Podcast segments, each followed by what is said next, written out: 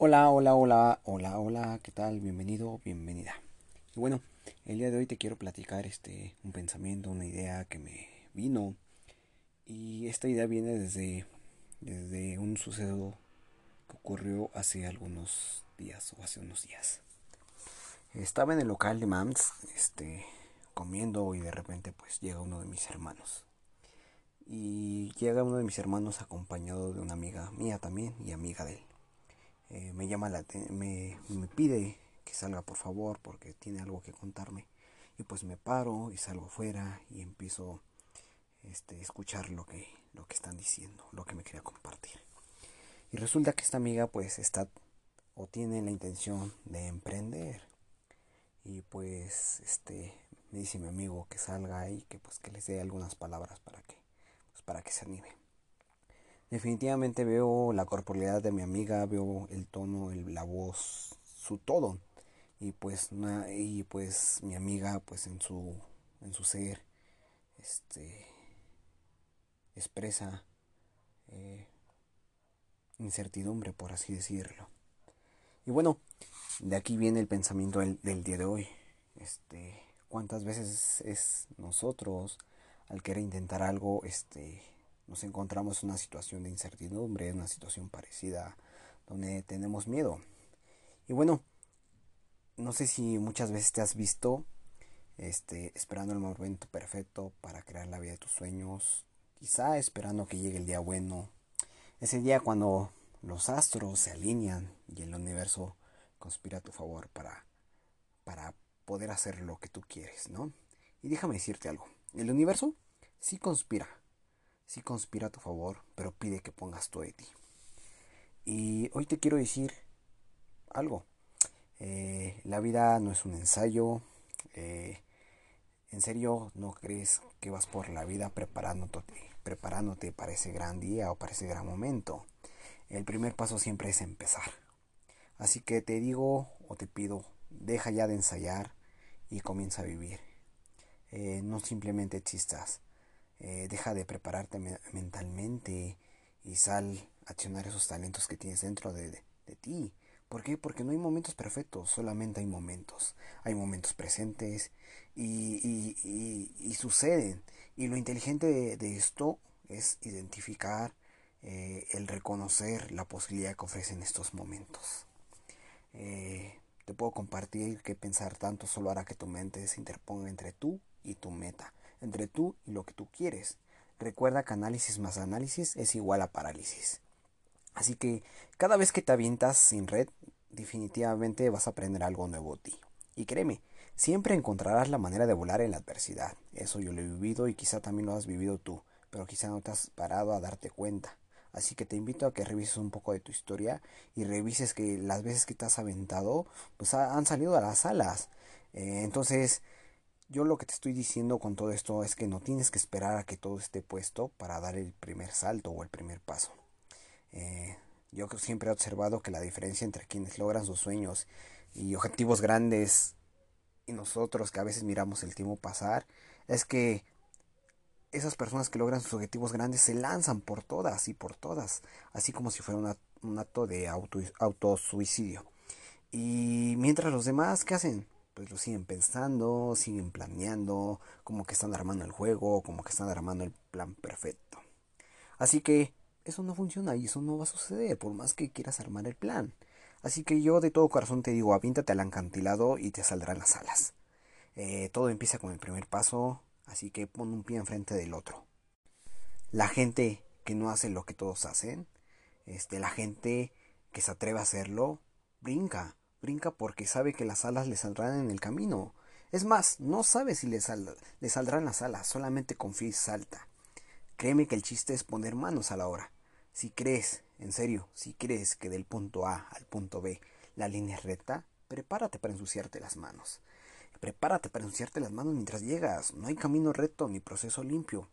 El esfuerzo está en lo que tienes que hacer para llegar al otro lado y generalmente es un desastre. Ir de un escalón a otro definitivamente duele. En el santo te puedes caer, te puedes romper, las olas te van a revolcar, eh, te puedes raspar. Eh, créeme, no hay, no hay manera bonita de llegar. Hay, manera real y casi nunca es suavecita. Así que mi recomendación es embárrate en el proceso, sube la tabla y surfea la ola. Eh, y si te revuelca, revuélcate sabroso. El proceso es proceso porque es desastroso. Y en el proceso te vas a caer, te va a doler, se van a borrar de ti, te van a decir, este, ya déjalo, eh, todo saldrá mal, quizá. Pero sabes, si en tu mente está llegar a eso, vas a llegar. Y créeme, que a veces lo que nos detiene para movernos eh, es que es que es que queremos que se sienta cómodo, que se sienta cuidado, que se sienta bien y perfecto. Y honestamente, yo te digo, detente, así no es. Ya estamos aquí. Solamente nos queda embarrarnos, así que esa es la única manera de sentirse vivo. Eh, no hay movimiento repentino, solamente hay, hay pasos constantes, día con día, momento a momento, hasta que construyas lo que tú quieres en tu vida. Si quieres ver tu futuro, yo te digo, detente y mira lo que haces hoy en práctica. ¿Qué es lo que haces hoy en práctica en constancia contigo? Créeme, son tus hábitos los que forman tu realidad y crean tu destino, no la alineación de los astros ni los decretos divinos. La constancia es la clave para la evolución. Tu tiempo es limitado, mi tiempo es limitado, entonces mi pregunta es para ti, ¿para qué estás aquí? ¿Qué quieres hacer con tu tiempo? Créeme, eh, para de pensar que estás en un lugar y ocupa ese, ocupa ese lugar y si, y si lo ocupas, este, no nada más lo ocupes, úsalo. Ocupa un lugar en el mundo. ¿Y cómo lo puedes hacer? Poniendo tus talentos al servicio de los demás, compartiendo tu abundancia sobre todo ser, conectando con la gente, haciéndote responsable de tus palabras, de tus acciones y tus emociones. Y, y dejando que tu espacio, dejando tu mundo mejor de lo que lo encontraste. Porque el tiempo es un recurso prestado. Y déjame decirte, ¿qué tal si este regalo ya te fue dado? Y, y este regalo es para que construyas afuera eh, créeme que las estrellas no se alinean en señal para que tú te muevas o, o, y, o que los huevos caen del cielo. Eso tú ya lo sabes. Así que déjame decirte que poner manos a la obra se llama valentía y eso es lo que ocupamos dentro de cada uno de nosotros. Y lo último que quiero decir con todo esto es simplemente salta y empieza ya.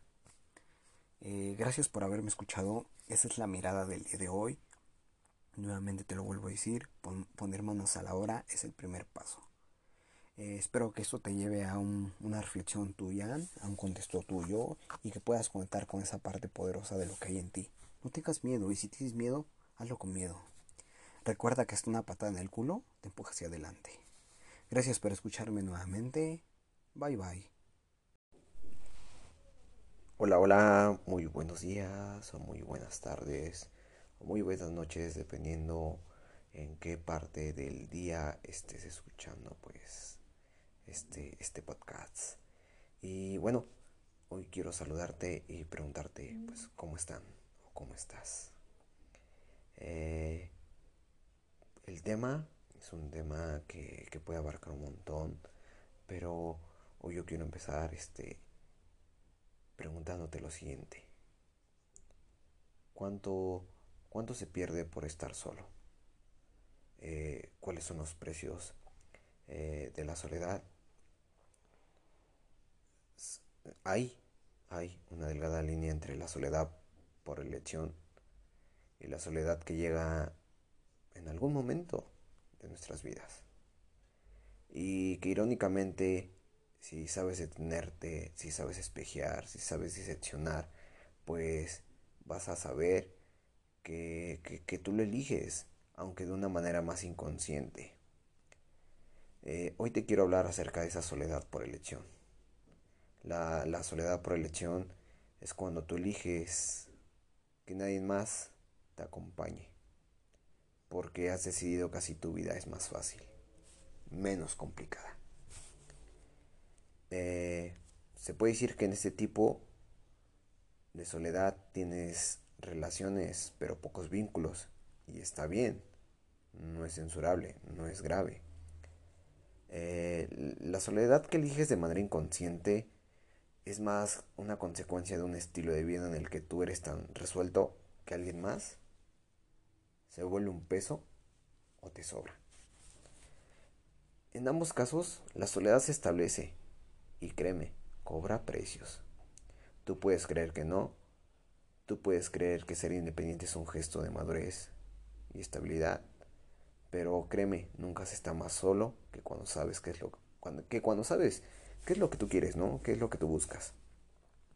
Eh, la soledad también es un precio de conocerte y aparece porque ya no estás dispuesto a destinar tiempo y energía a quienes no se alineen contigo por lo que cada vez son menos los que se quedan, por los que dicen que entre más vas creciendo, eh, se, va se va reduciendo ¿no? el círculo de influencia con el que te juntas. Eh, de cualquier modo, nunca es egoísta pedir lo que mereces. En la soledad por elección, eh, la moneda de cambio es la libertad, porque crees que las relaciones atan y de alguna manera pudieras pensar que el compromiso te hace esclavo. Pero si tú puedes salirte desde ese lugar y lo puedes ver desde otra mirada, al final del día es una creencia. Es una creencia que se ha acoplado a lo que has vivido, a lo que has sentido. Aunque quede claro que hay una responsabilidad afectiva eh, que tenemos todos para cumplir al compartir un momento de tu vida con alguien más. Y es una, es una elección que se hace de ambas partes y se puede elegir todos los días. Entonces, si lo miras así, eh, eso puede cancelar lo que te decía, puede cancelar la creencia de, sentirte atado al otro, porque pues, siempre puedes decidir el que compartir, el que entregar, el que dar y el que recibir también. Eh, si vives un caso u otro, eh, la soledad te puedo decir que es la misma. Y a veces no te das cuenta cuando se ha instalado en tu vida.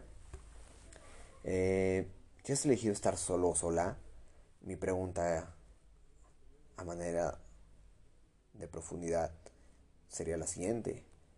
¿Qué recompensa encuentras en ello? ¿O que de ti no quieres exponer frente al otro? Eh, si te encuentras solo porque algo de ti lo busca de manera inconsciente, la pregunta sería, ¿qué no has querido ver? ¿Qué limita tus relaciones? ¿O a qué le, temes?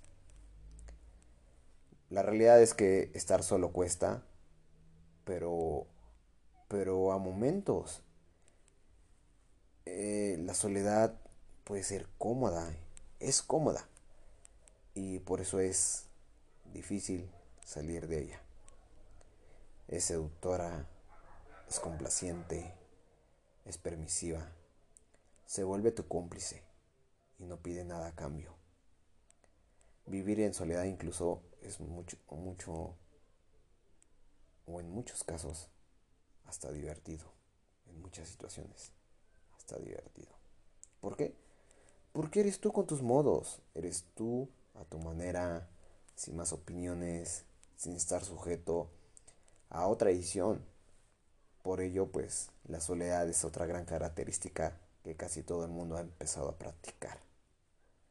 Es fácil estar solo, sin crear vínculos, y me refiero a esos vínculos profundos donde conoces a la otra persona, donde desarrollas esa empatía por la otra persona. Eh, te lo vuelvo a decir, es fácil estar solo sin crear vínculos. Vínculos que implican responsabilidad. Pero si te detienes y miras dentro de ti, verás que esa manera de no crear vínculos es una manera o un truco de la mente que le dice a nuestro ser, así estás bien. Es más sencillo vivir de esta manera. Eh, te recuerdo o recuerda que nuestra mente